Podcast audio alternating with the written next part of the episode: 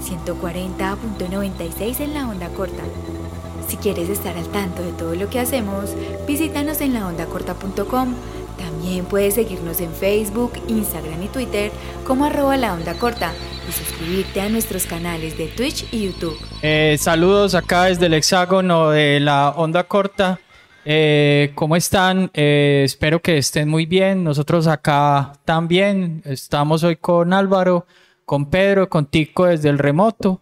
Y eh, recordarles que nos pueden seguir en todas las redes sociales. Eh, estamos también en Amazon, Spotify con nuestras versiones en audio de podcast y en, y en video en Twitch y YouTube. Creo que lo hice bien, que se me olvidó. No, también en Facebook, nos, desde Facebook nos pueden ver. Ah, sí. Eh, y recuerden pues seguirnos, darle clic a la campanita eso para que les diga cuando sacamos videos nuevos y eh, suscribirse a los canales que también es muy importante pues para, para nosotros para poder seguir haciéndolo. Entonces, pues nada, ¿cómo están muchachos? ¿Cómo, cómo van hoy? Muy bien, José, muy bien. Feliz acá en la nueva era de la República de Colombia. Y contento después de, de ese duro partido que se vivió ahí en las urnas. Y también contento de hablar de, de este juegazo que nos recomendaste que, que está muy, muy parchado. ¿Cómo vas Álvaro? Todo bien, José. Hola, Pedro. Hola, Tico. Todo bien. Tico, saludos a Bogotá. ¿Cómo está? ¿Muy frío o qué? Hola, José Álvaro. Pedro, bien, sí, pues acabo de salir de una gripa, de hecho, me he enfermado como tres veces el último mes, pero bueno, ahí vamos.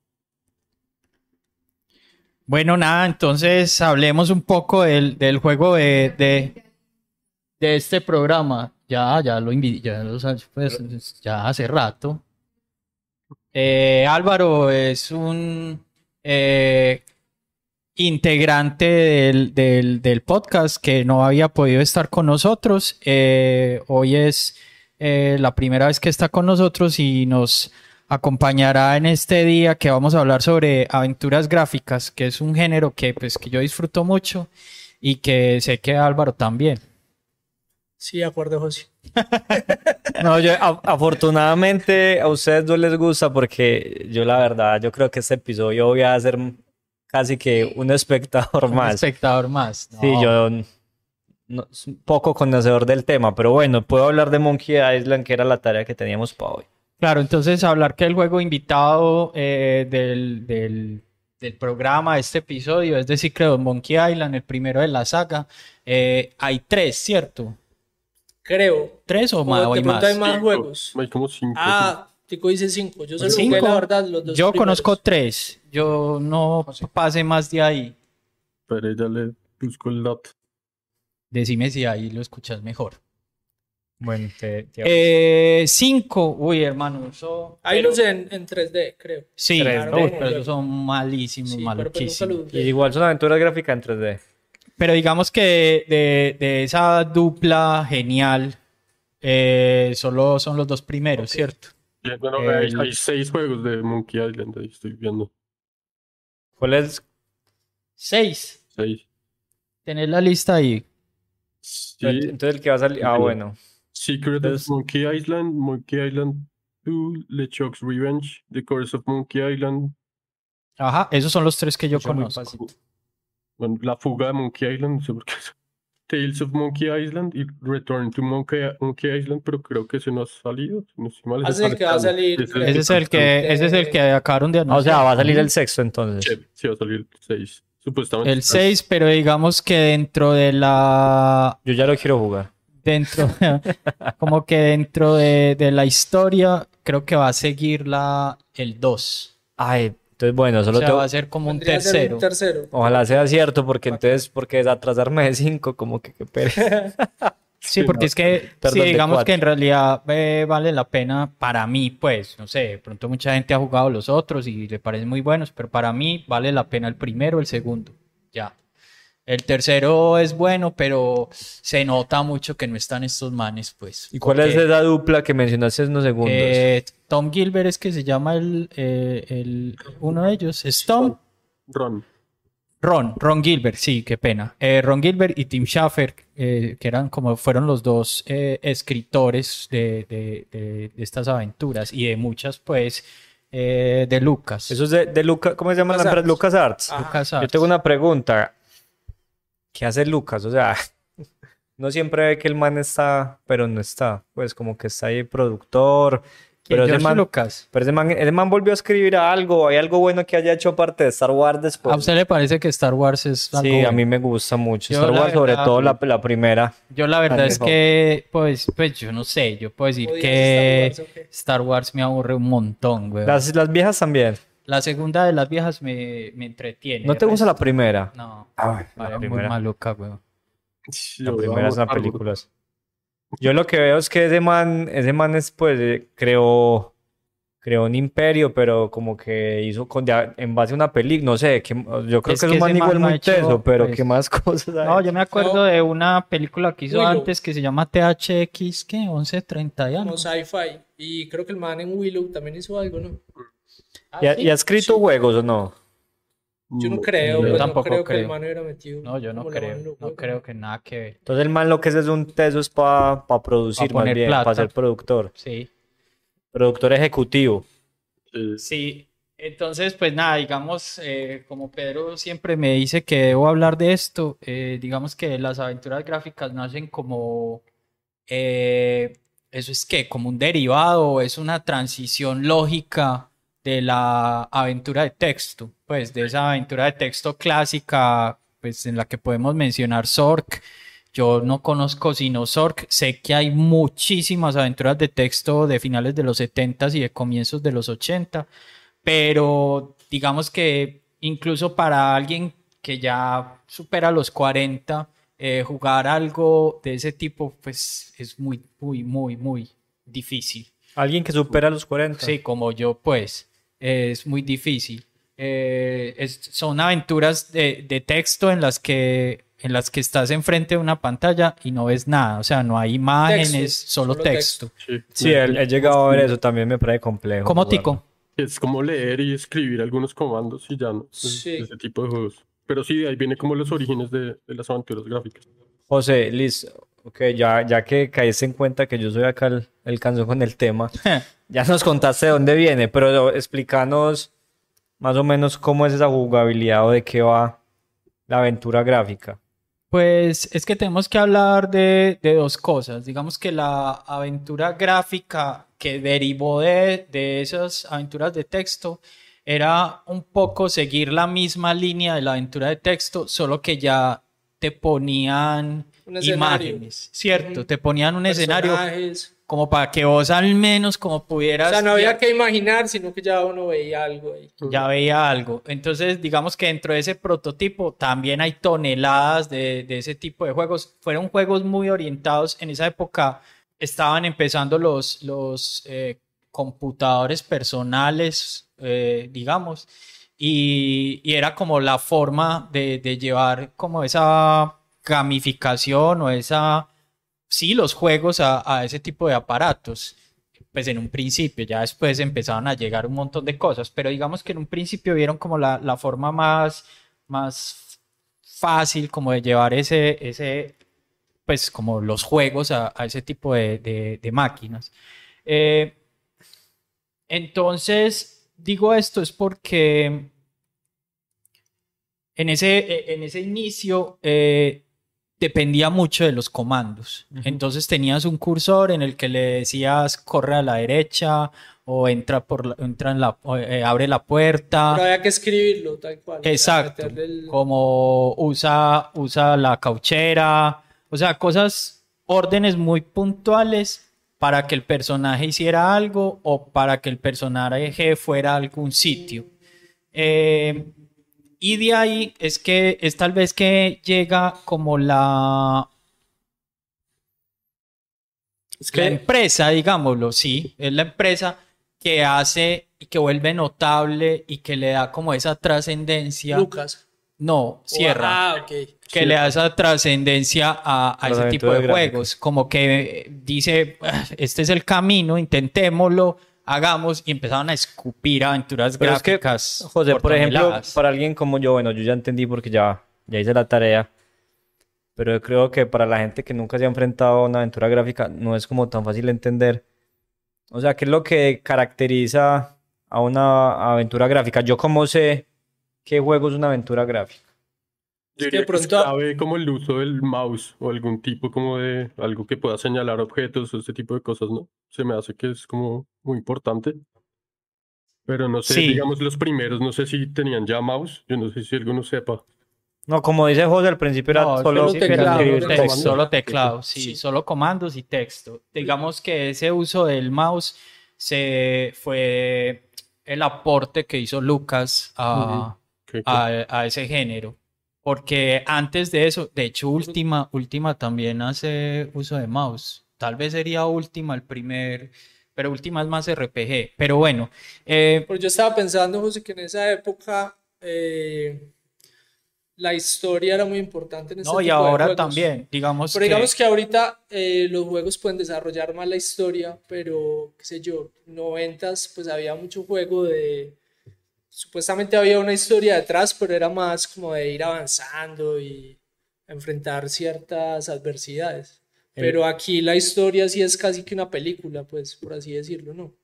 sí, Eso, hay sí. diálogos, y hay un Digamos que- digamos que el juego depende mucho de de eso. la historia. Sí, sí. del guion, del, del- de los personajes, de qué tan entrañables se vuelven, porque si adolece eso, la aventura gráfica Sí. simplemente no Yo, funciona. yo creo, José, que yo de- pude hacer como un, un rápido análisis de lo que nos decía Gillo y es que generalmente esos juegos que teníamos antes que eran más como de Eso. incluso poder pozos, otras cosas, tenían una historia, pero esa historia era la excusa para ponerte una jugabilidad.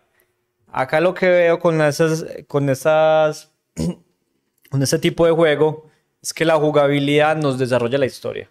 O sea, la historia es clave.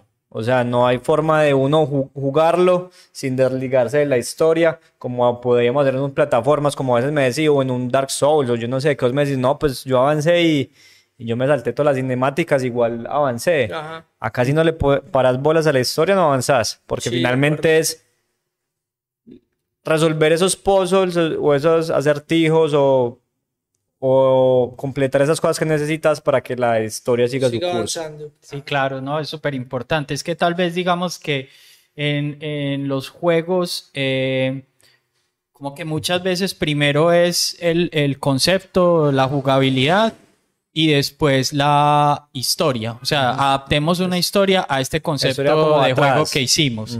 En cambio, en las aventuras gráficas es primero el guion, es primero la historia para ya después trasladarla como a ese De aspecto de juego. Entonces, pues digamos que Sierra eh, empezó con este asunto de las aventuras gráficas eh, con los quests, o sea, King Quest, eh, Police Quest, Space Quest. De hecho, cada saga de esas son como 5 o 6 juegos, o me equivoco, Tico, ¿sí o qué? Sí, son un montón.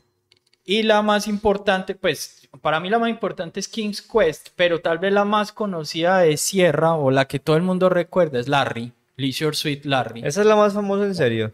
Sí. porque tenía ese toque erótico, un softcore ahí, sí. Entonces uno jugaba eso en los ochentos para ver un- una teta ahí dibujada. Pero- en pero- güey. Pero Larry, Larry VGA, no- 16 pero Larry vino de- después de esos quests que mencionas, ¿cierto? Me imagino. Eso es, sí, porque el primer Larry es del 87 Porque yo sí... y el primer King Quest es del 84. Ah, ok, porque yo sí tengo alguna imagen por allá de mi niñez de un, De de un un Larry. CD de Sierra. No, de Sierra. Y era una aventura gráfica, pero sé que no era Larry. Yo no sé cuál era, pero Larry no era. Eso sí, eso sí, tenerlo por seguro. ¿Nunca jugaron esos Fantasmagoria? Esos juegos viejísimos, pues esos son más noventeros. Pero sí, No, no también jugué. serán... El primero era hasta chévere, el segundo sí era como estúpido. Será demasiado estúpido. Pero, ¿de, qué iba? ¿En ¿De qué iba Tico? qué lo jugabas? Sí, en computador. Ah, Eh, nada, no, no recuerdo bien la historia, pero bueno, sé como que alcanzaba como a dar un poquito de miedo. El segundo sí era muy, no sé, muy bobo y como esas actuaciones como de, no sé, de series B. Sí. Como- sí, como, como medio paila, pero y de, y de alguna aventura gráfica que otra que hicieron para eh, películas de Disney. Pues hicieron una de Winnie Pooh y ahorita estábamos mirando que hicieron una del Caldero de Mickey Mágico. Mouse también por ahí. Hay una de Mickey Mouse, bueno, en fin. Entonces digamos que Sierra eh, lo que hizo fue, no veía solo como el cuadro, el, o sea, uno, digamos que todo el tiempo eh, en las primeras aventuras, Juegos interactivos. juegos interactivos. Eh, sí, es que de hecho en inglés se llama interactive Es una, fiction. es una, es una, es un término muy chistoso, ¿no? Juegos interactivos, o sea, el- ¿cómo más puede ser un juego? Sí. Ok, Pues yo creo que es más por eso de la incidencia que uno tiene ahí en la historia, pues. ok. Eh, digamos que entonces eh, esas, esas, esos prototipos como de, de- de- de aventura gráfica, que era como esa transición entre el interactive fiction y la aventura gráfica, eh, uno solo veía, uno no existía, eran como en subjetivo, uno veía el cuarto, veía Ah, ok. El, el- el caldero, veía, o sea, veía las cosas, pero no se veía Primera persona. En cambio, en cambio, con Sierra ya te mostraban el personaje. Entonces vos decías eh, Tercera persona. abrir la puerta y veías el muñequito yendo a abrir la la puerta. puerta. O sea, estos, estos juegos, ¿cómo me repiten el término? ¿Cómo era? Los que Interactive describí. fiction. Ah, aventura de texto. Aventuras de texto, eso era literal como... Ustedes alguna vez jugaron rol, pues, pero Claro. en serio, la vida física. sí. Todos tuvimos esa experiencia alguna Es vez. que de ahí vienen. Es que el que Exactamente. inventó que es un man Es que eso, ¿cierto? rol Es básicamente Sí. eso. Es básicamente eso. Solo, Solo que con un computador. eso exacto, el computador es el que te va Es el narrando la es como el historia. moderador. Exacto. Hay una persona Eso que está es. ahí. No es yo contándote la historia, no el computador contándome la historia. Yo, yo, yo en, en, en la vida, pues todo es real, pero digamos no en lo, no en lo digital, sino, sino en lo de carne y hueso. Lo- Offline. eh, sí, en el, en lo offline. Eh, lo único que jugué de RPG fue Call of, la palabra impronunciable. Tulu, Call of Tulu. No, Chulo. ese fue mi único RPG, lo jugaba, pues hay un amigo que tenía como el libro. Y ese man era el moderador y nos parchamos a jugar eso muy peladitos, como ¿Qué de dos, 12. No, no, yo pasaba muy bueno, pues. pero yo, porque yo, pero eso lo jugué como hasta los 13 años después de eso. Pero recuerdo, pues, que, que en otros sitios que yo acostumbraba a ir había gente ya muy mayor que seguía, que nunca los dejó, pues. ¿Ustedes qué jugaron? No sé, Calabozos y Dragón. No, yo rol offline nunca en la vida. Nunca, nunca demasiado jugaste. ñoño. Los No, yo dados me paren feos. Yo jugué fue uno de cartas del Señor de los Anillos. Ah, de hecho, pero jugábamos bacano. con Tomás. No sé si se acuerdan que por allí había como un sitio Todavía queda, ¿no? ¿En dónde? ¿En la dónde? ¿En bulerías? ¿En dónde? Por San Joaquín había una Ah, casa. sí, sí, por San No Joaquín. me acuerdo cómo se llamaba. Ellos vendían juegos. Uno podía ir allá a jugar. Porque José, aquí, aquí a nada en bulerías, donde queda una cosa de baile en un tercer piso, había también una tienda de cartas y Ah, cosas sí. de rol y eso. ¿Cómo le iba a Tico con ese tipo de juegos? Yo jugué Calabozos y Dragones y Vampire. Eh, no ¿Te no, gustan? ¿Te gustan o no? Después de que salí del colegio nunca volví a jugar, pero me parecía chévere. Y pues, nos poníamos a tomar también, ¿no? entonces era como, no sé, era chévere.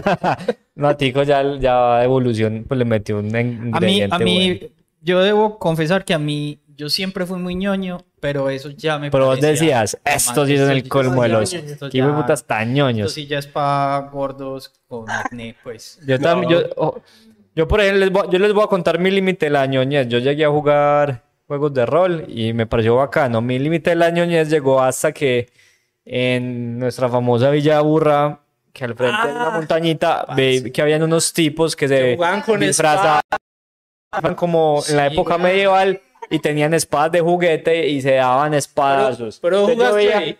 No, pero te digo, ahí llegó mi límite. Yo dije, yo vi eso y yo dije, yo hasta allá, yo hasta allá no llego. Y les voy a contar que era lo mejor. Yo veía que se armaban los, las peleas de espadas de mentiras y si alguien te tocaba con unas espadas en un brazo, entonces vos ya tenías que esconder ese brazo. O si en un pie tenías que andar cojo. Y yo, y yo, Dios mío. Parce, pero eso era muy entretenido verlo. No, entretenido. Verlo era muy Sí, bacano. me Sí, parqueaba. De hecho, los parce, manes sí. primero empezaron fue un Parce, se daban duro, weón. parquecito más pequeño. Se daban duro. Y después se fueron a la villa y pues como al cerro. No, Llegué a era. ver una vez un man en un caballo, weón. Ay, un caballo, qué- como el líder de eso. El man iba en un caballo. ahí Parce, vale, ya- ¿Ustedes vieron Hawkeye? ¿Ustedes Deberíamos sacar un, episodio a esto, hermano, en la onda corta. Eh, Marvel, el man de Marvel. Ah, no, no he pillado. Hay un capítulo de Hawkeye en el que se mete a una cosa de eso, eso es demasiado gracioso. No, era- eso era maravilloso verlo. El nivel de en película era. Era o sea, a mí, me, a mí, entretenido, me gustaba no sé, verlo. A mí me contaban que, que para vos ingresar al juego tenías que pagar tributo. No sé qué tan cierto era serio? esa historia. A mí una vez me tocó ver como unos nuevos, hacían como una ronda y tenían que pelear como contra un man más experimentado. Ah, magnífico. Como ver una vuelta así. Qué belleza. Debería volver eh, el, el medio a la Medellín.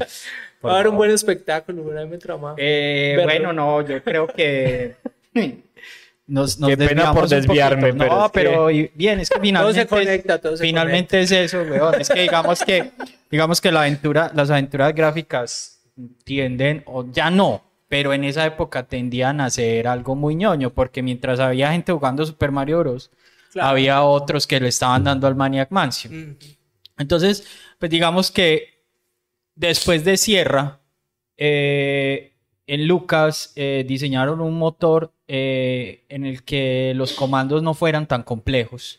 O sea, no que no fueran tan complejos, sino que es que lo que pasaba con Sierra es que si uno no ponía el, el- el comando exacto, no, No lo reconocía. no lo el juego. reconocía y eso a mucha gente la frustraba. De Me hecho, la que tocaba estar ahí con un manual. Pues, la muy- primera pues, vez que la primera vez que yo jugué al Larry fue un estrellón muy duro porque yo quería ver el seno en, en- en cuatro colores a, a esa resolución Fotorrealista. Eh, y no pude porque es que para poder ver el seno había que hacer un montón de cosas Ese era el final del juego. sí pues no el final pero sí había que avanzar mucho pues para la primera había que Y era, avanzar mucho. entonces no, no avanzaste, estaba difícil. Eh, es muy, era muy frustrante porque digamos que el nivel de inglés no era el mejor y, Ah, claro, y dar pues. con el, con el comando exacto la- era uf. difícil. O Pues sea- no hacía open door, esa sí la podía hacer. O sea, el juego no te daba como unos comandos preestablecidos. No. Probablemente está en el manual, no. Pues si uno tenía el manual. sí, probablemente sí, pero no, conozco a nadie que haya tenido el, el el original. manual, pues ni el juego original. Yo tenía ahí una copia en disquete que me había pasado algún amigo y ya está. Entonces, digamos que el gran avance que hizo Lucas fue, fue quitar, quitar ese obstáculo y diseñar un, un- un motor que te permitiera, uno, apuntar a donde querías, por ejemplo, dirigirte y que el personaje fuera a ese punto, y dos, que hubiera una serie de comandos abajo que mínimamente te permitieran interactuar con lo que estaba ahí. Básicamente entró el mouse ahí. Entró el mouse y entraron los comandos ya preestablecidos. Eso es, ese motor se le conoció como Scum y es, pues, digamos que, que se volvió como de, de alguna forma el, el- el referente para muchísimas aventuras gráficas de ahí en adelante. De O- hecho, hasta Sierra creo que lo adoptó. José, yo, yo jugué la versión de, de Secret of Monkey Island que jugué, fue la que me compartiste. que es la primera, la clásica. Sí, pero vi algo al hacer trampa, porque hubo un momento en que hice trampa y fui a YouTube a ver guía, y vi que la persona de la guía, cuando cogía un objeto no aparecía el objeto, sino que estaba solo el texto.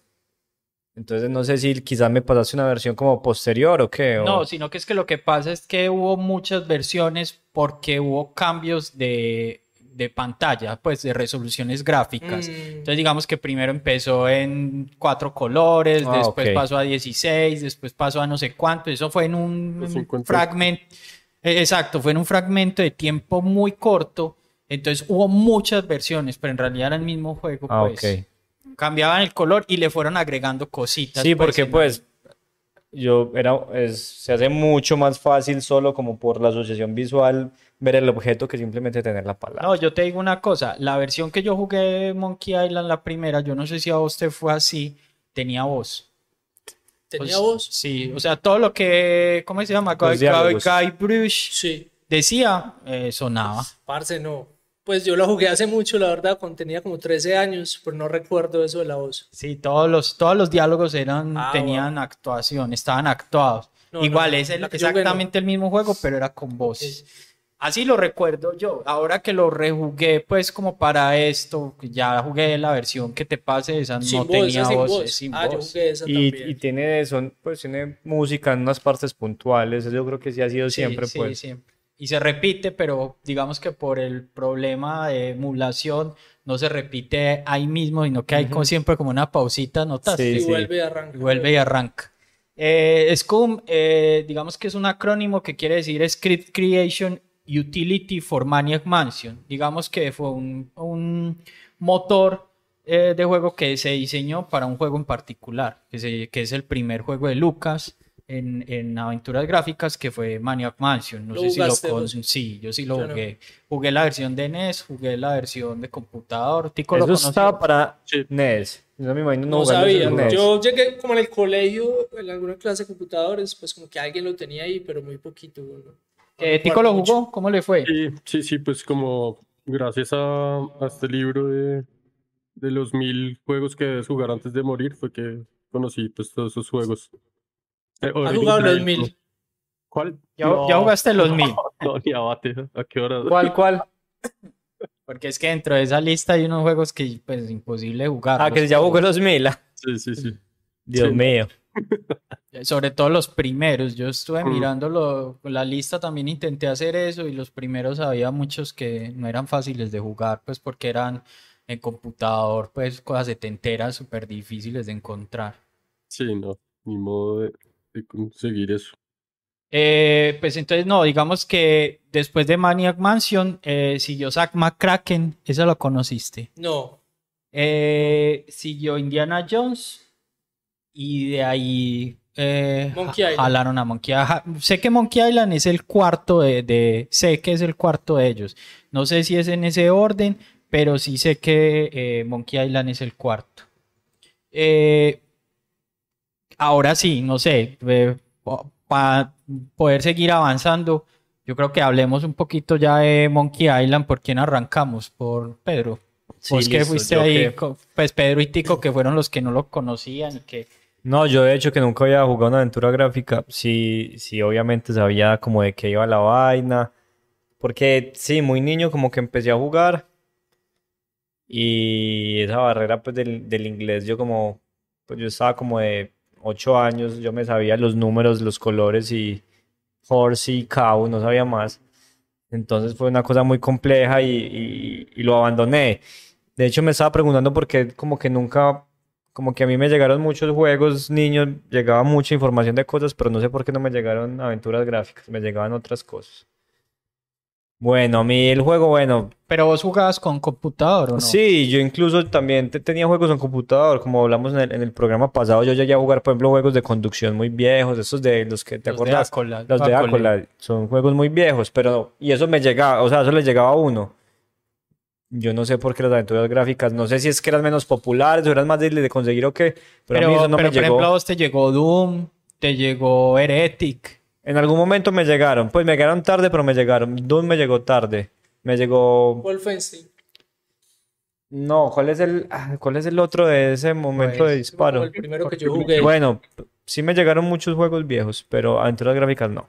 Ok. Entonces, bueno, con The Secret of Monkey Island, lo primero es que, pues yo entendía o creía entender más o menos cómo se jugaba, pero sí hubo cosas que me costaron porque hubo cosas que no tenía como claras en ese manejo como de los comandos y, la, y digamos como de la interfaz en general. Entonces creo que más allá, digamos, de la dificultad de los puzzles, que algunos son difíciles, otros son muy intuitivos, sí me faltó como, yo creo que un poco como experiencia, como de saber que había ciertas cosas que se podían. ah, Yo había cosas que, que es que yo no me imaginaba porque es que no se me pasaban por la cabeza como que, que digamos ese comando fuera para eso o que eso funcionara de esa manera. Lo que te decía ahora, yo abría un cajón y mi lógica decía, listo, abrís el cajón, ahí hay algo adentro, cógelo. Mi lógica nunca me decía, abrís el cajón, lo que tienes que hacer es primero mirar el cajón. Entonces, grave error. Eso fue una cosa que les dije, ahora me tocó hacer trampa porque, porque es que definitivamente no entendía. Entonces, a mí me gustó, o sea, el juego es divertido, eh, es bonito, a mí es la temática pirata, me encanta, a mí todo lo que sea de piratas me, me llama mucho la atención, así como hay gente que yo no sé, niños sueñan como con cosas de princesas o de caballeros, yo no sé. A mí siempre, no sé por qué lo pirata, yo, yo tuve un disfraz de pirata niño, yo ese disfraz como tres, tres 31 de octubre seguidos de pirata. A mí no me interesaba que, ay, venga, un disfraz nuevo que el año pasado ya se disfrazó. de-". No, no importa, otra vez de pirata. Y yo feliz de pirata. Entonces no sé por qué ese encanto de los piratas siempre, como que no sé, el Caribe, la música, las canciones de piratas son como muy bacanas. A mí Piratas del Caribe así solo hayan sido buenas las dos primeras, ps, me las repito, bueno. Entonces por ese lado el juego como que la tenía fácil conmigo. Pero independientemente de eso, me parece que, que es un juego con un, con un guion muy bacano, pues es, es- es muy divertido. Tiene ese problema que sí me pareció difícil, pero es divertido y es gracioso, tiene un humor ahí bacano. Eh, Tico, ¿cómo le pareció? Bien, eh, pues yo ya lo tenía como en el radar, también pues como más por historia de los videojuegos y esto. Y soy muy fan de este Tim Schafer, me parece que es un teso.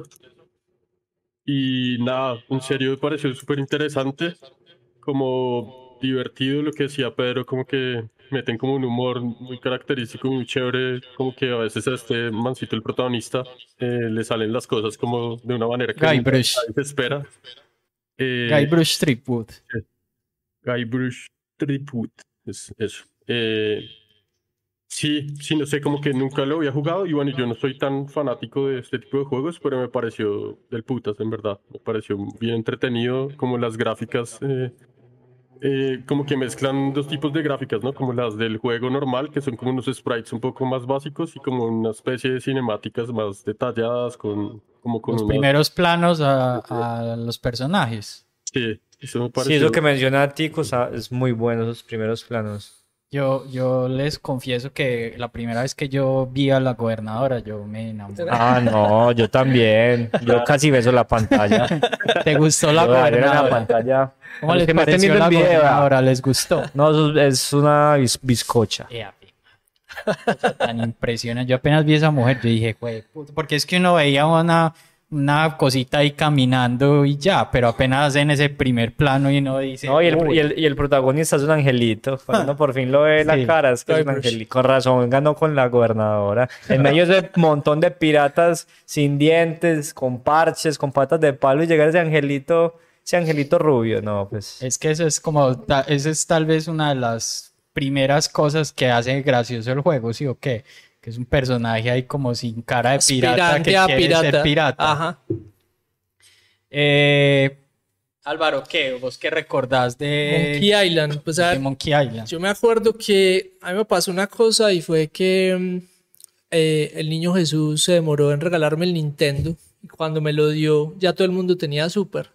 Entonces, pues sentía ahí como. ah, sí, igual le saqué jugo, pues, pero, pero no era lo mismo como estar jugando Mario 1 A y ya Super estaba Mario. Super Mario World. Super Mario todo- World. Ajá, entonces era raro.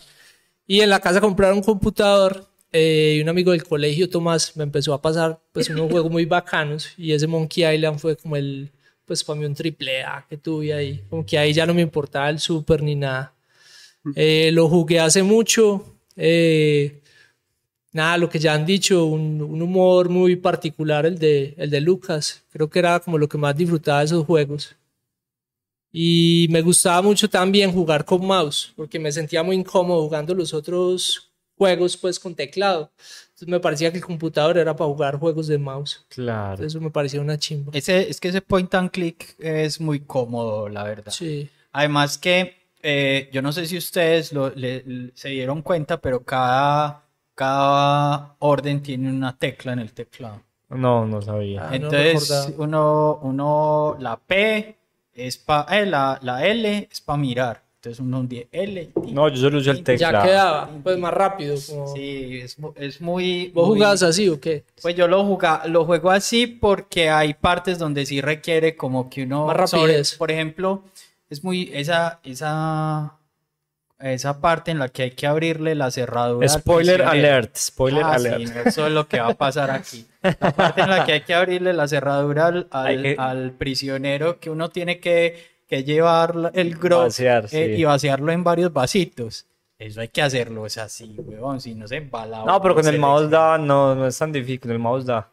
¿Cómo le fue a, a, a Tico con eso o no liberó al prisionero? No, sí, bien. Sí, pues con el mouse la logré. Se me hizo que. Hizo trampa José ahí con el teclado. Ah, ¿cómo así, oh? Bueno, no, eh, hay que decir que además de, pues, de lo que ustedes dijeron, eh, pues digamos que el guion es una cosa impresionante, pues para mí, yo no sé a ustedes cómo les pareció, pero para mí el guion me pareció una cosa impresionante, la historia está redo- es redondita, súper bien hecha y, y los personajes, pues uno aprende a querer a los personajes, hasta Claro. Muy le carismáticos. Le coge uno cariño, sí o qué. Sí. Eh, además que no, es que tiene unas cosas muy geniales, weón, esos tres piratas ahí tomando, gozándoselo a uno todo el tiempo.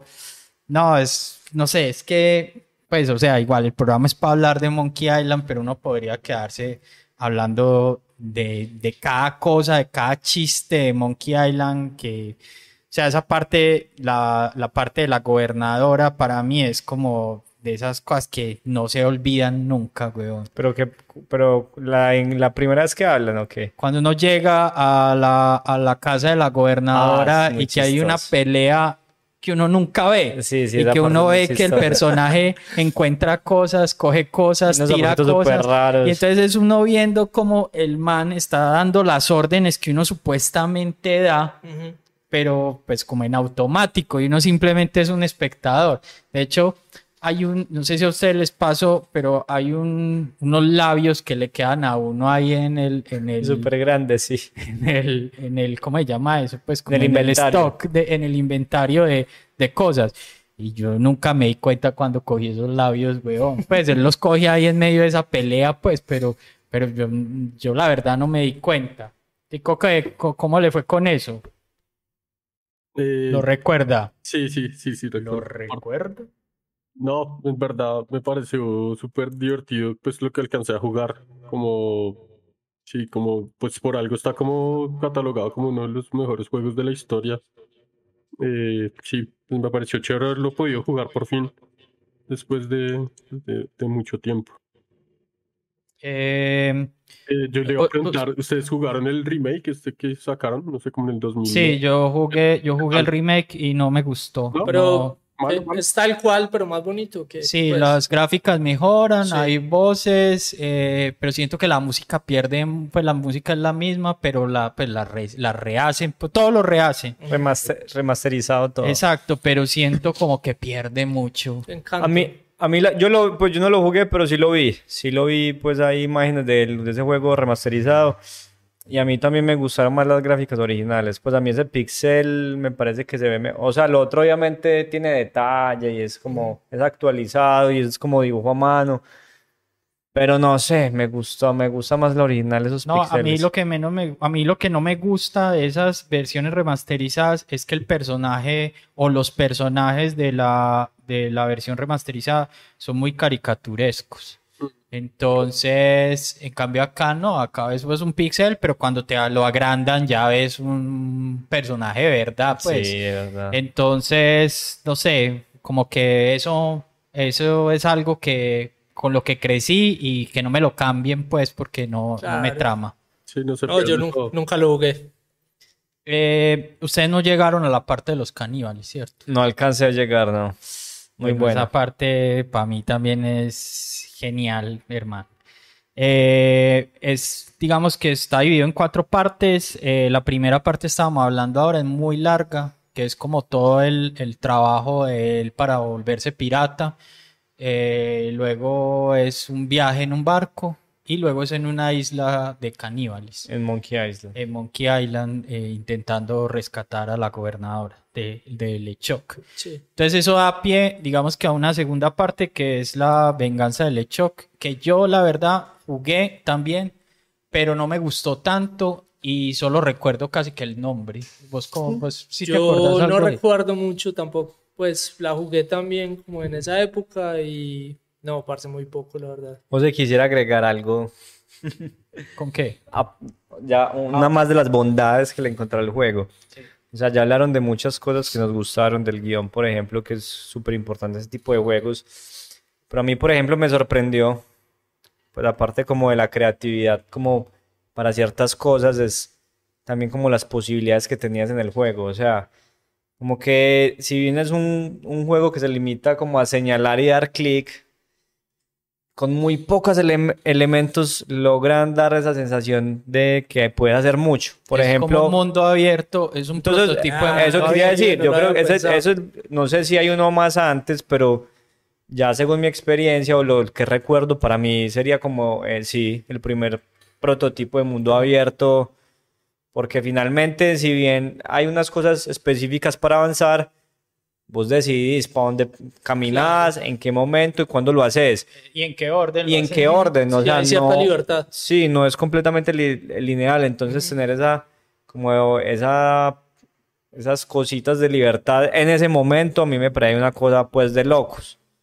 No, También, y, y, o sea, digamos que pensarse eso ahora es muy fácil porque Sí, tienes demasiado 100.000 fácil. referentes detrás. Pero pensarse En eso época. en esa época, o sea, pensarse el primer Maniac Mansion, porque digamos que Maniac Mansion, eso viene de Es- es Maniac igual. Mansion, sí, ok. yo la verdad pensé que, yo te dije, yo pensé que yo me iba a encontrar con pantallas, una pantalla tras de otra, y cuando vi que no, uy, Ujú. No, y, La y- locura. y- y que- ay, se me olvidó lo que iba a decir. Eh, sí, o sea, a mí me parece, eh, con respecto a lo que vos decís, muy importante eso de, de- de- del orden de, de las cosas. O sea, no hay que seguir un orden específico. Claro, si no haces una cosa, no puedes hacer, no puedes avanzar y hacer la otra. Pero digamos que para resolver el puzzle, puedes hacerlo en diferente orden y no o sea, pasa digamos, nada. sí, o sea, seamos que al principio hay tres pruebas, esas tres pruebas las, las puedes dar en el orden que quieras. Sí.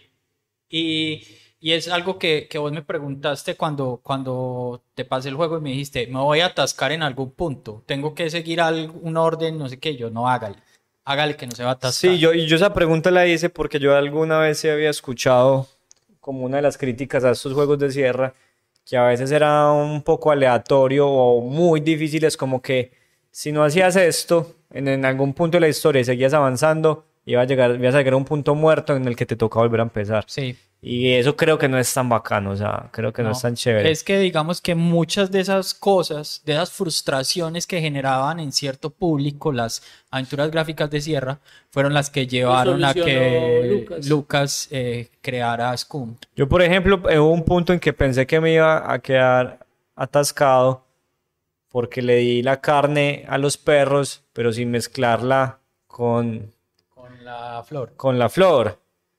Entonces, claro, los perros se comieron, se comieron la carne y no pasó nada. Y bueno, yo, ay, eso aquí no pasó nada, yo creo que desperdicié esa carne, de pronto me va a hacer falta. Pero claro, ya cuando encontré la flor, fui otra vez a la cocina y vi que la carne había a más, volvía a aparecer. Sí, no, eso es, que digamos que es- está, Está- muy bien hecho. está muy bien hecho, sí. Está, está muy bien hecho. Entonces, pues nada, la invitación es que si nunca han jugado The Secret of Monkey Island, por favor, háganlo. O sea, están en deuda. E incluso muchas de las eh, aventuras gráficas de, de, de Lucas que podemos pues como enumerar, que está pues la saga de Maniac Mansion. Está Zack McCracken, que es, está bien, pero no es Maniac Mansion. De Maniac Mansion, eh, la saga de Maniac Mansion solo son dos juegos, que son Maniac Mansion y el Día del Y el día del tentáculo, sí. Que el Día del Tentáculo, pues... Ah, o sea, el día del tentáculo es continuación. La segunda continuación de parte. Maniac. Ah, ok. Y... ah, yo, yo me... Esa es divertida, yo no recuerdo mucho, creo que uno juega con tres personajes Y y, hay una máquina del tiempo. Ajá. Entonces vos jugás en el pasado y lo que haga ese personaje, pues. Entonces estás con los presidentes de. Estados Sí. Unidos. Nah, es muy Es bueno. divertido, es divertido. Yo no sé cuál me gusta más, si, si creo Monkey Island o el Día del Tentáculo, pero creo que entre esas dos está mi favorita. Igual las de las de la saga Indiana Jones también son muy buenas. Y los que Yo, ¿cu- salieron- ¿Cuántos son? Los que salieron después no les gusta ninguno, como Full Throttle o Green Fandango. Los- Full Throttle, Full Throttle lo jugué en mi infancia y aunque era como digamos una temática que no me gustaba mucho, La de los también la moteros. divertí. eh, también cuál era la Full Throttle un- eran unos motos, unos harlistas. sí. Ah. motero. Es muy divertida. Es que todas. Que tiene ese mismo Max, humor como de Monkey Island, pues todos esos juegos tienen como esa misma línea, ¿no? ¿Te acuerdas de Sammy Max, Tico? La del perrito, era un perrito y un Un conejito. perrito y un Lo conejito. voy a buscar Sí. porque si me suena Sammy Eh, Max. Green Fandango, que es como un espectro, ¿no? Sí, y como Esa la muerte. Creo que Green Fandango, Es la si mal no estoy, es, es el la último, muerte. la última aventura gráfica de Lucas, ¿no? Sí, de, de ahí no hicieron nada sí. más. El Loom, que es como, Loom es como, como unos hechiceros que viajan como por Mm, planetas. mal, Ese es lo que recuerdo de eso. Y, y ya creo que ahí están todas las aventuras de Lucas. No son muchas, pues, son como 10. De Indiana, ¿cuántos son? De? Indiana son 3. No, son dos. jugué- La última cruzada y El de la. Atlántida, ese fue el que jugué. Ajá. Son esas. Divertido.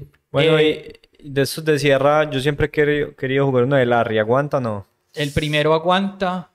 Eh, si vas a jugar un Sierra, juega el primer King Quest. Es No, impresionante.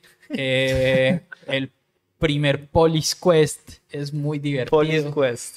Y Space Quest, mm, no, no tanto. Pero sí, Larry y King Quest, para mí, no sé. Y ya podemos como enumerar pues como otras ya aventuras, ya de ahí para adelante, eso fue, digamos que estamos hablando 98, que fue la última aventura gráfica de, de- de Lucas, que fue Green Fandango. De ahí para adelante muchas empresas hicieron eh, aventuras gráficas. Vos estabas hablando de... Simon el de Mago. Ese juego me gustó muchísimo a mí, sí. Pero ¿quién? ¿Ese quién lo hizo, José? Yo no me acuerdo, Busca yo lo tenía por aquí. Es un jueguito ahí, pues el que yo jugué tiene muchas referencias como al Señor de los Anillos. Pues de hecho, el final básicamente es destruir el anillo no sé qué. Pero como en esa misma línea, pues de Monkey Island, con, con unos diálogos muy divertidos, personajes carismáticos. Adventure Bien Soft chévere. se llamaba la... Sí. la- Sé que. Accolade, Accolade lo intentó también, Activision también lo intentó. Eh, yo creo que era como, como al ver el éxito que tuvo Lucas, eh, porque pues tuvieron éxito en ventas, pues muchas de esas aventuras se vendieron Ujú. mucho. Eh, como que todas las empresas exitosas de la época Lo intentaron. pero es Tuvo que... su época dorada las aventuras gráficas Sí, sí, entonces. digamos que entre el 90 y 96 más o menos hubo como una época de, de oro en, en las aventuras gráficas. ¿Qué recuerda Tico, además de esa fantasmagoria que hayas mencionado? Recuerdo que habían unos también como de, pues yo no sé, eran como juegos como más didácticos, algo así, pero eran como, tenían puro principio de point and click y eso, que eran del autobús mágico. Una amiga como de, de donde vivía, parche. de donde vivía tenía como esos jueguitos y yo era ahí reengomado con esa vaina.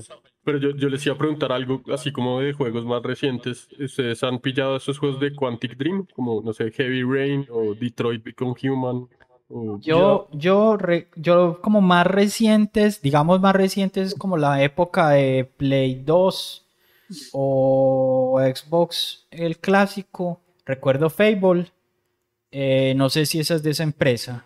Y me acuerdo mucho de uno en particular en el que uno tomaba eh, decisiones, pero era como, como con los botones. Eso que, que son acciones dentro de las cinemáticas, que se volvió Ah, muy popular en esa sí, sí, época. sí. Pero yo Había creo un juego que, que... se llamaba Fahrenheit, que era Es yo, es- fe- yo la verdad Fable no lo metería ahí. Pues para mí es Fable es simplemente considerado una aventura gráfica. una aventura gráfica. De verdad. Sí, no pero me- no. es que digamos que el- la de aventura RPG gráfica de- clásica point and RPG de click, acción. Desapareció. sí, ya evolucionó de muchas Yo no lo, pues no sé por qué lo considero aventura gráfica, yo lo distinto. Pero le quería responder a Tico que no he jugado los que mencionas, pero he leído cositas. Sé que, por ejemplo, Detroit, ¿cómo es que se llama Tico? Detroit Become Human. Detroit Become Human está como en, un- en una categoría muy específica porque hay gente, o sea, lo ponen como, como que está ahí en esa barrera entre los videojuegos y el cine, pues como, como esa combinación de, como, como ese género que logra combinar esos dos elementos, como que la- hay, hay una gente que está como tratando de hacer un nuevo tipo de cine, como un, un cine interactivo, Ujú. y digamos, Detroit Become Human se acerca, se acerca ese- más o menos a lo que algunos esperan de lo que podría ser el cine interactivo. Sí, pero es que eh, Quantic Dream, digamos que ese fue como la, como, como su base, pues, para desarrollar videojuegos. Y es como que cada acción tuviera una consecuencia, digámoslo de alguna forma. Entonces, vos tomabas las decisiones y de acuerdo a las decisiones Va que a vos ser la tomara, historia. la decisión cam- eh, la historia cambiaba. Ah, ok, ya entiendo entonces por qué Fable se lo consideran. Exacto, ok. entonces son como un árbol, es un árbol gigante de decisiones en el que vos te vas moviendo entre las ramas y llegas a un final específico. Por eso, es, esa es como la nueva ruta que tienen las aventuras gráficas ahora. Como O hay uno que se llama Oxenfree. No sé si lo han jugado. Ajá. Entonces ese es más con los diálogos. Pues digamos, vos respondes cierta cosa y la historia va. Yo- Este, este que tomando les, este que les mencionaba que, que yo quisiera jugar este Doki Doki Literature Club, he visto que es así con diálogos. Ah, ok. Ese es del putas, weón, es muy loco ese juego. ¿Tico lo jugó? Sí, muy bueno. Sí, ¿qué tal? Muy bueno, además es gratis en Steam. ¿Es gratis? No te creo. Sí, Lo Sí. Ah, voy a, voy a llegar a buscar porque acá les, acá le estaba mostrando a José los, los gráficos y, y no le llamó como mucho la atención. No, es que parece puro juego así de hentai o algo así, pero no, pues, o sea, tiene que jugar. ¿Cómo se llama? ¿Cómo se llama? Doki Doki Literature Club. Ah, ese es el que me estaba diciendo ahorita este man, sí. pero Sí. Dicen Eh, eso, ¿cierto? Mu- Así como Tico dice, es co- como lo recomiendan mucho. Entonces, a mí que me gusta como el anime, siempre lo he tenido ahí en la, en la mira. Bien chévere. Ah, yo no sé si, bueno, digamos ya hablando otra vez como aventuras gráficas así, como, no sé si jugaron este de Walking Dead, que fue el juego del año en el 2012, que es de Telltale, No. que de hecho son puros ex empleados de Lucas que hicieron, pues, Yo, yo lo empecé a jugar. Yo jugué el primer, como la primer. ¿Cómo eso era como, es- como por episodios, no? Eh, sí, será el primero. Ese Sí, yo, ¿Qué alca- tal? yo alcancé a jugar el primero y estaba bacano. Muy, muy chévere. Lo bien si no lo han jugado, uf, pruébenlo, muy bacano. digamos que para mí como el de la actualidad, eh, la aventura gráfica eh, por excelencia es Kentucky Route Zero. Vos también lo intentaste jugar. Sí, no lo he terminado, pero Eh, porque ya es eh, llevar un poco más allá del concepto de la aventura gráfica. Esto ya para mí es literatura. O sea, es simplemente estás, sos el espectador en una historia en la que estás viendo un montón de historias que se interconectan bajo una excusa que es una autopista. Ujú. Y, y no importa la decisión que tomes, no hay, no hay cosas buenas ni malas. O sea, simplemente estás inmerso en una historia, estás eh, viajando por una autopista y estás conociendo gente. Entonces, digamos que es una oda como a la soledad, a la depresión, a como toda esa frustración de, de- del, del- del ser humano promedio en el que es como, como marica, estoy solo en el mundo, qué triste todo, mm, como que qué difícil hacer amigos a esta edad y es como, como ver que no estás solo, sino que todo el mundo en esta sociedad actual pa- está pasando Están lo mismo. Y, Entonces, y es- también se considera una aventura gráfica. Sí, es Muy bonito el Es juego, pues yo lo he terminado, tiene como unos textos muy bonitos, pues casi como Sí, una poesía ahí es súper conmovedor, Sí. pues, y como que ves unas cosas que uno es como, ay, güey, puta. O sea, una cosa tan bien hecha y tan bien pensada, y en ningún momento estás, pues yo me siento jugando, yo simplemente es lo que vos dijiste ahora con ese otro juego. Estoy viendo una película, una película en la que Sí, yo tomo una algunas vuelta decisiones, pero En la finalmente que uno estoy- participa de Exacto. cierta manera. en la que soy un actor más. Eso me parece muy impresionante. ¿Qué? Eh, ¿En, en qué consola o lo qué- estoy jugando. en- Chicos, pues está en el Game Pass. Está en el Game Pass y yo lo estoy de jugando en Switch. Mm. Y Oye, hay que jugar Fall Guys, ¿no? Ya eso le estamos dando que por eso lo vamos a hablar ahorita que ya vamos a acabar. Eh, y la otra que yo quería mencionar eh, es una que está basada en el conflicto de Siria, en el que uno tiene que lograr que la esposa eh, llegue sana y salva a Europa. Entonces todo el tiempo eh, es una conversación de WhatsApp. el Wow. juego es eso. Es una conversación de WhatsApp y ella te va mandando fotos. Eh, se llama. Bury Me, Entiérrame mi amor, Bury Me My Love. Pero y uno tiene que tomar ciertas decisiones en la Sí, claro, de, conversación. de acuerdo a las decisiones, porque Ella ella, te pide consejos, ella te dice, ah, ok. hijo de puta, estoy en la frontera de Bulgaria y hay unos manes todos raros acá, me dicen que me monté al bus, que eh, me, que me cobran tantos euros, ¿qué hago? No sé qué, no, uno es como, marica, no, montate, montate ese bus. No, pero solo me llevan hasta tal ciudad. Dale, dale, montate. Y, güey, puta, es eso como de que se monta y, y te Y dice... esperar a ver. Exacto, te dice, si no, si, bien si o mal". estoy bien, si, si llego bien, te, Te te, mando un te mando un mensaje, no sé qué. Sí, dale. Y Entonces uno esperando y mandarlo, hola, hola, Ajá. hola, ya llegaste, hola, hola. Y Ay, no vení, le pero responda. vos qué ves en el juego. Una texto. conversación de WhatsApp. Algunas- no algunas no llega a ser aburrido un poquito. No, porque o sea, ya sí mantienen la atención sí, ahí. la mantiene suspenso. porque ella todo el tiempo te, te manda fotos, como te dice, Ah, hey, ok. conocí, conocí, conocí a este refugiado y Fotos. la No pasamos manda videos. bien. No, te manda solo Audios. fotos. Pues puta, no me acuerdo. Para si- pasarlos en 2X. No me acuerdo si, si te manda audio. Pero básicamente es una conversación de WhatsApp. Y es, o sea, jueguenlo, no es largo. eh, Es es que lo jugaste vos. en Switch. Ya. Es muy difícil que ella llegue a buen término, pero se puede hacer. Ya. Yo lo intenté muchas veces y solo logré que una vez llegara a buen término. Pues A mí me gusta mucho cuando encuentran las formas de narrar historias como con poquito. eso No, y es, y es muy impresionante porque con, de esa forma te cuentan todo el conflicto en Siria. O sea, vos entendés el conflicto en Siria jugando ese juego. Y, Wow. y de hecho se ganó muchos premios por eso ese juego. ¿Cómo se llama? Bury Me, My Love. Entiérrame mi voy a amor. Y 12 minutos que se puede considerar como una evolución también. También en aventura de las gráfica. aventuras gráficas. No sé, ¿cómo piensan ustedes que es esa, eh, esa, Ese es el juego? desde un día que se repite. Sí, que hay un No he loop cada 12 minutos. Podría decir que sí, ¿no? Tiene como ciertos... Pero, cre- pero Sí. creo que sí. Pues tiene conceptos de lo que nosotros llamamos aventura gráfica, sin embargo, para mí ya puede ser como una evolución como hacia otra cosa más cinemática, pues como lo que también estábamos hablando con estos juegos de, de Quantic Dream, es que se llama esa empresa, ¿cierto? Sí, sí. Está bonito el Bury Me, My Love. ¿Vos lo jugaste, José? Sí, lo jugaste 12 minutos. ¿o No, lo pero Ya. y un gameplay como de tres horas y media, entonces es como si lo hubiera jugado. Eh, pues nada, yo creo que por aquí podemos ir dejando lo de las aventuras gráficas como para centrarnos en lo que estamos jugando y recomendar el juego de, de- de la semana, ¿cierto? Sí. Eh, empecemos por, por Pedro, ¿qué estás jugando?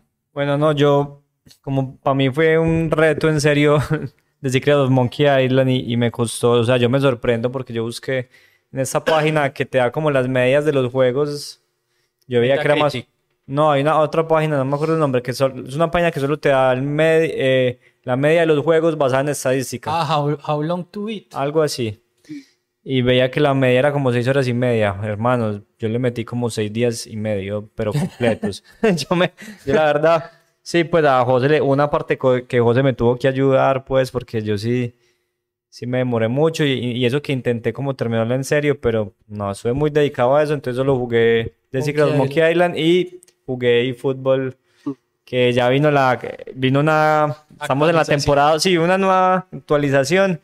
Y lo que tengo para decir es que es que es un juego que todavía está, que tiene un potencial muy grande, pero todavía está como, todavía está muy en las nubes de muchas cosas, está muy en pañales porque llegó la actualización y, y como que el online, como que la conexión empeoró. O sea, como que cada vez que te actualizan sentís el juego diferente. Entonces eso está todavía como muy, muy ahí. ¿Será que porque, agre- será porque agregaron contenido nuevo? Y Sí, hay mientras- contenido nuevo, entonces yo no sé si es que llega más gente, llega, está llegando demasiada gente y los servidores no les están dando, o simplemente son cosas que cambian por, es- por eso mismo, por agregar contenido, entonces se hace más pesado. Yo no sé realmente, Pero entonces el juego es un éxito, pues. O sea, No, o sea, no todo el mundo ha hablado pestes del juego y resulta que el juego lo está jugando un montón de gente y ya. yo no sé cuál es la razón, eh, Jo- no, mucha gente lo está jugando, eso seguro, pero no sé cuál sea la razón de, de, de empeorar en la conectividad, porque es curioso que en una de las versiones previas funcionara mejor. Pues generalmente las cosas tienden a ir a bien y esta Claro, no. Qué raro. Bueno, y, y ahí tengo para decirles que acabo de realizar mi fichaje más caro hasta ahora, ¿Quién? ¿Quién? ¿Quién? que fiché a el señor Neymar Jr. por 490 mil GPS, que es la moneda del juego. El jugador más caro es Lewandowski con un millón doscientos. No sale En mucho serio, es más caro, es más caro Lewandowski que. Que Neymar Jr. Sí, ¿Y que Neymar Jr. Messi? me Messi cuesta un millón cien. Es el segundo más caro. Lucho Y Díaz, Neymar. ¿Cómo? Lucho Díaz, pregunta Tico. Lucho Díaz apenas cuesta 70 mil GPS. Mm. No más. Ya lo tengo y también. lo compras. Ah, eso. Sí, obviamente ya lo compré hace rato, pero yo les digo que, o sea, yo el jugador más caro que tenía era Shiro Immobile con 220 mil. Y me tocó ahorrar un, la- ra- la- un rato largo para poder tener los 490 mil, pero valió la pena cada moneda, cada peso, porque es una delicia. Sí. Sí, a mí en la vida real es un jugador pues como que me ha decepcionado ya mucho, pero en el juego yo ya, yo ya lo conocía de las versiones anteriores, entonces yo sabía como lo que, lo que esperaba y, y es el jugador más divertido de usar del juego. Entonces estás con eFootball y Secret of Monkey Island. Sí, no jugué, no jugué nada más porque de verdad yo lo acepto pues que se me hizo difícil de Secret of Monkey Island. Pico, contanos vos qué jugaste esta semana. Yo estoy engomado con el de Tortugas Ninja, el nuevo. Shredder's Revenge, una chimba. Shredder, sí. Eh, estoy jugando pues Fall Guys, también lo volví a jugar después de mucho tiempo. Y estoy pasándome Resident Evil 2, el, El remake. remake, el remake. Y Ah, qué bueno, después de terminar Metroid, estoy pasándome el Legend of Zelda Link's Awakening, que, que lo había dejado abandonado, pero ya, ya lo retomé en todo. ¿Cómo te ha parecido ese juego? Muy bueno, muy bonito. Es como Uf, todo genial. Un remake, es un remake muy bien hecho, ¿no? Sí, sí, demasiado. Muy No, bonito. no, no, qué cosa tan impresionante, hermano. Es como volver a, a Link to the Past, pero con, con lo actual, ¿o qué? Pero muy lindo. Sí, muy chévere. Eh, respecto a eFootball, Konami está dormido, ¿no? Esos manes deberían hacer Castlevania y Silent Hill, sé, Metal Gear.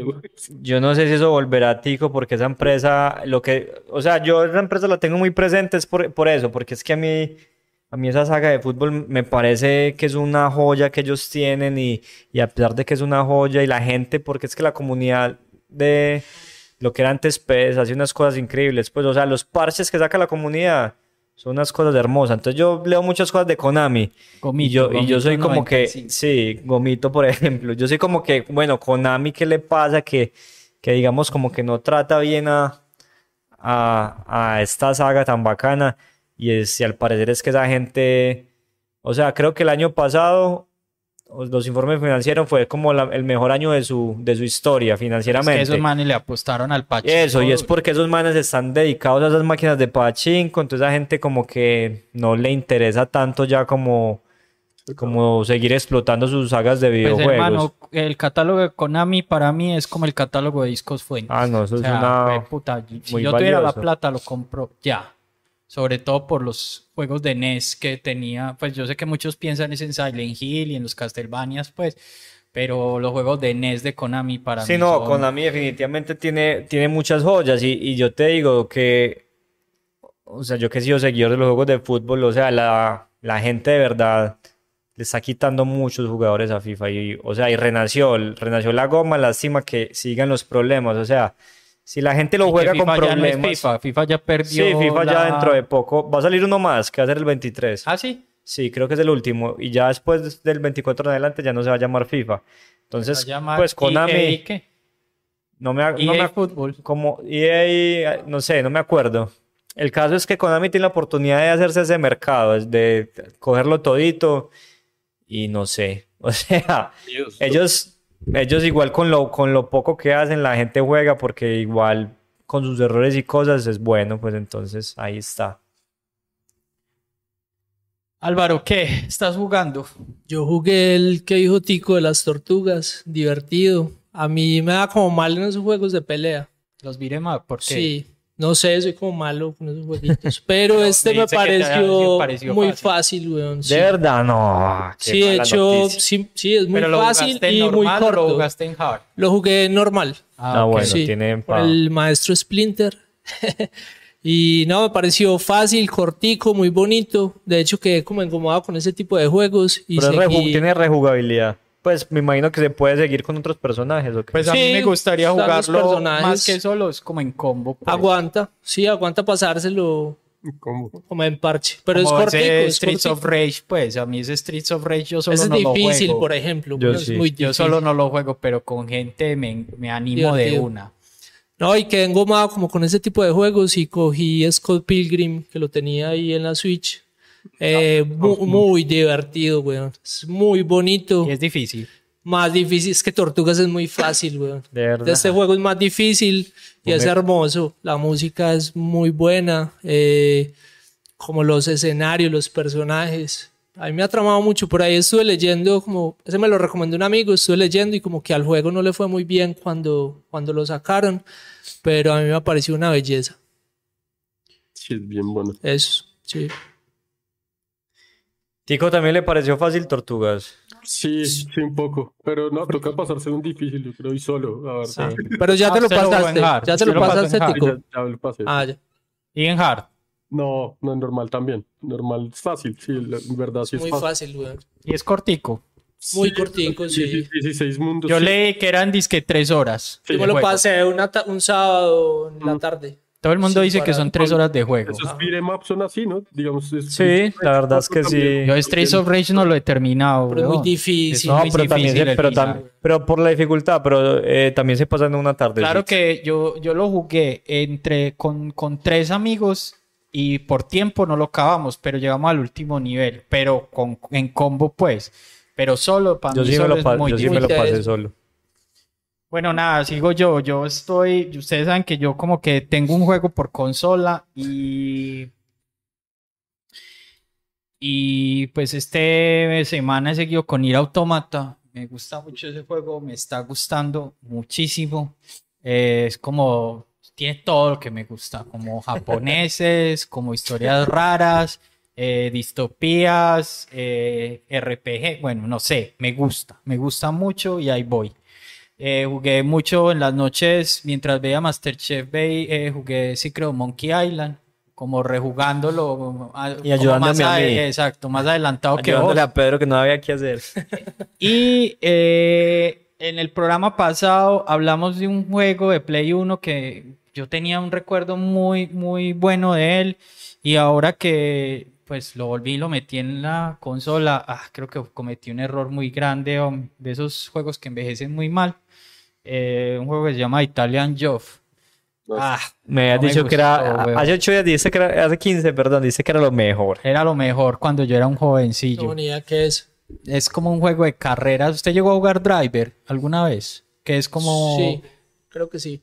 Bueno, este Italian Job no me gustó tanto ya. Es como y, un driver, pero de Mini Coopers. Ah, es lo que nos dijo José, pues. y, eh, estaba hablando con Álvaro en estos días, eh, no sé por qué, eh, de un juego que él empezó a jugar y que eh, yo había dejado empezado, y entonces me, que- me, me generó ahí como la inquietud de, volver- de terminarlo.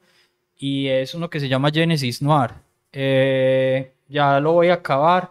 Sin embargo, me parece que Es que es como de jazz. es de Sí. jazz, Ah, que yo te es pregunté. Un juego hermoso. Está, o sea, gráficamente es hermoso, la música es hermosa, la ambientación, todo, todo en él es bonito, pero el juego, como que no hay nada que hacer, o sea, en realidad es como, como un descansapantallas. Eh, entonces, pues eso sí lo deja uno un poquito desmotivado porque tiene mucho de forma, pero poquito de fondo. Y para terminar, eh, ayer lanzaron Fall Guys y estamos jugando Fall Guys. Ah, yo también lo estoy probando. Todo el mundo empezó a jugar Fall Guys en Switch y pues ahí le estamos dando. Entonces, no, yo creo que por ahí terminamos. Solo falta que Pedro nos recomiende el juego de la semana y chao. Uy, José, te soy sincero. No, No me pensaste- acordaba. Eso es la No tarea. me acordaba. Aunque yo tenía uno, pues, como pensado, pero. Pero ya que ya lo tenía ahí como eh, posible, pero ya que no hice la tarea, porque la verdad es que Ah, acabas de decir eso y a mí me dio una, casi me una convulsión aquí ya. y- eh, me quedó la cartulina, pues, me quedó la, la cartelera. la cartelera para el la colegio. de laboratorio. No, bueno, no, entonces esto es muy sencillo. La improvisación es hermosa. No, si, ya lo si Álvaro se le ocurre algún juego Álvaro que tiene uno. Yo tengo uno, pero ya No, dale, dale, poner. dale. Bueno, no, juguemos entonces el, el que lo habíamos hablado alguna vez, el Pilot Wings de Super. Pilot está- Wings de Super. Que están en, en el online de Switch. Listo, de una. ¿Te gusta esa idea, Tico? Sí, sí, de uno. Listo, juguemos entonces el Pilot Wings de Super para la próxima. Va para Ya lo han jugado, ya lo jugaron. Sí, yo chiquito lo jugué mucho, mucho, pero mucho. Yo ya grande no recuerdo nada. O sea, si, si voy a hacerlo del paracaídas, seguramente no va a ser capaz. Bueno, no, creo que este capítulo fue un poco largo, pero es que había que irse Sí, ¿cuánto porque, llevamos? es, porque es que era el juego, el juego de la vida. El juego de la vida de José, entonces, muchachos, ahí nos nada, nos disculparán y pues nada, nos vemos en, en otro capítulo de 140. Acuérdense de suscribirse, gracias a las moritas por la paciencia y nos vemos.